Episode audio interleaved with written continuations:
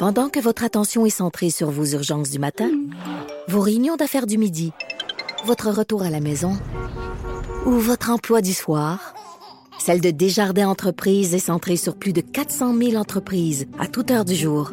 Grâce à notre connaissance des secteurs d'activité et à notre accompagnement spécialisé, nous aidons les entrepreneurs à relever chaque défi pour qu'ils puissent rester centrés sur ce qui compte, le développement de leur entreprise. Trudeau, le midi. Pour nous rejoindre en studio. Studio à commercial cube.radio. Appelez ou textez. 187 Cube Radio. 1877 827 2346. Un article fort intéressant euh, qui soulève beaucoup de questions, euh, qui est paru dans le Journal de Québec, le Journal de Montréal ce matin, sous la plume de ma collègue, ma voisine de bureau, celle qui est en arrière de moi dans la salle de presse de l'agence QMI, Marie-Christine Trottier, qui est avec moi en studio à Cube. Salut Marie-Christine. Salut Jonathan. Euh, je veux que tu prennes le temps de nous raconter cette histoire-là qui touche les testaments de centaines d'Autochtones qui ont, et je veux pas qu'on donne le punch tout de suite, là, mais qui, qui ont été perdus, OK? Euh, Rappelle-nous le, contexte. Premièrement, perdu par qui et comment le, fonctionnement par rapport à la gestion des testaments euh, est différent pour les Autochtones que pour le, reste des gens au Québec? En fait, euh, c'est vraiment compliqué à décortiquer. Là. Je vais, je vais prendre mon temps. Euh, ce qui s'est passé, c'est que le ministère des Affaires autochtones fédéral, donc du Canada, a perdu puis retrouvé des centaines de testaments d'Autochtones du Québec. Donc ça, ça touche 16 des 32 communautés du Québec, en excluant les, les Cris puis euh, les Inuits.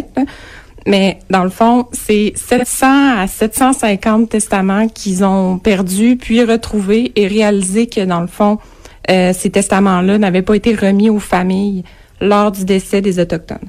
Mais à, la base, comment ça se fait que c'est le ministère des Affaires autochtones qui gardait les testaments.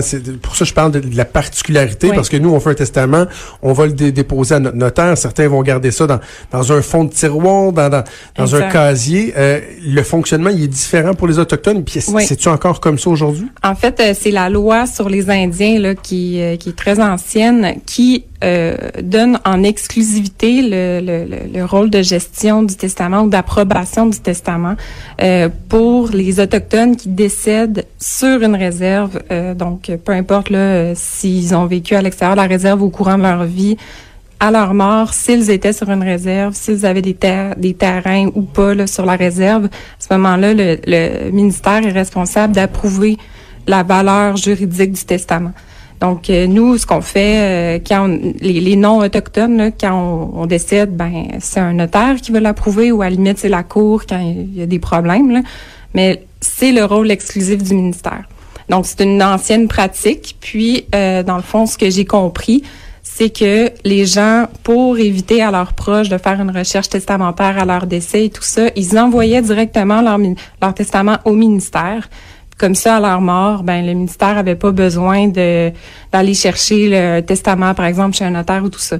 Sauf que c'est une pratique qui s'est euh, peu à peu perdue là euh, depuis euh, le début des années 90. Les gens les gens ben les autochtones en fait ils font comme comme comme monsieur madame tout le monde. Ils passent par un notaire ou ils gardent dans le fond de tiroir là comme et là, à quel moment on a perdu ces dossiers-là? Premièrement, est-ce qu'on en avait parlé publiquement à ta connaissance? Est-ce que c'était su? Non, pas du tout. Euh, c'est vraiment un branle-bas de combat qu'il y a aux affaires autochtones en ce moment. Là, euh, les gens ont découvert euh, ces dossiers-là qui ont été perdus en 2017. Puis là, ils sont en train d'établir combien de familles sont exactement touchées. Donc, tout à l'heure, je disais 700, entre 700 et 750 testaments perdus qui ont été retrouvés. Euh, donc, ça, ça comprend 500 qui appartiennent à des gens euh, vivants encore. Là, donc, euh, ils vont prendre la peine d'aller leur reporter, leur redonner.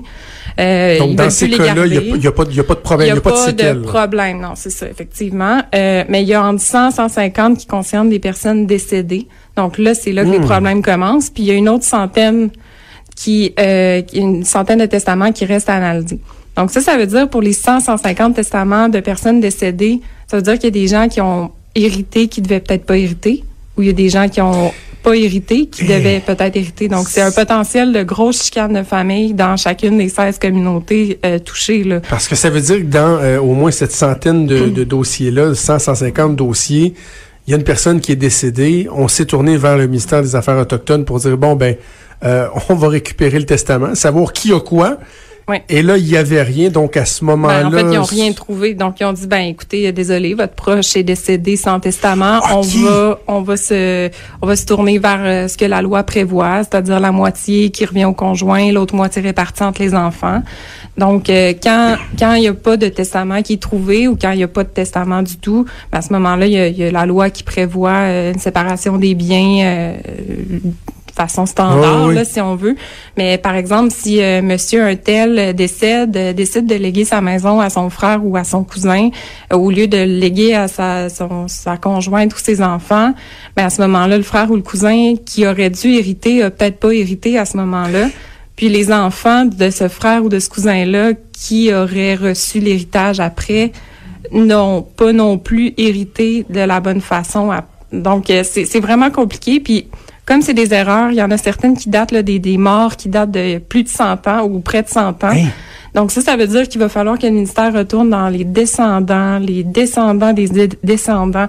Ça va être vraiment compliqué. Donc, plusieurs années encore là, de, de recherche, de travail de leur côté. Je, peux- je peux comprendre le branle-bas de combat actuellement. là. Mais tu dis, je- je- c'est parce que moi j'essaie de comprendre ce qui s'est passé au, au ministère. Euh, ma compréhension, Marie-Christine, c'était que les gens savaient que les testaments avaient été perdus, mais là, non, on comprend que. Donc, ce, il y a des ce gens sont qui des gens qui se sont dit, bon, il n'y en a pas eu de testament, puis on, on s'arrange selon les dispositions de la loi.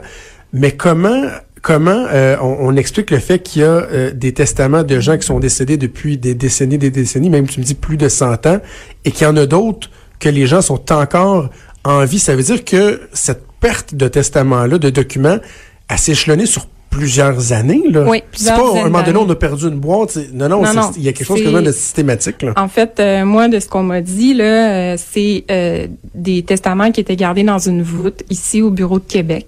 Puis, dans le fond, en fouillant dans la voûte, ils ont fait « Oh, OK, on a des testaments ici.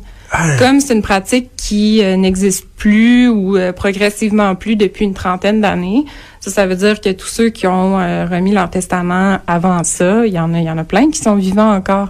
Donc, euh, ça fait partie de ces 500 personnes-là. Euh, puis, euh, 100, 150 personnes qui sont décédées là, depuis à peu près 100 ans qui ont, ont remis ce testament-là. Donc, c'est une très, très ancienne pratique qui a été abandonnée progressivement il y a une trentaine d'années.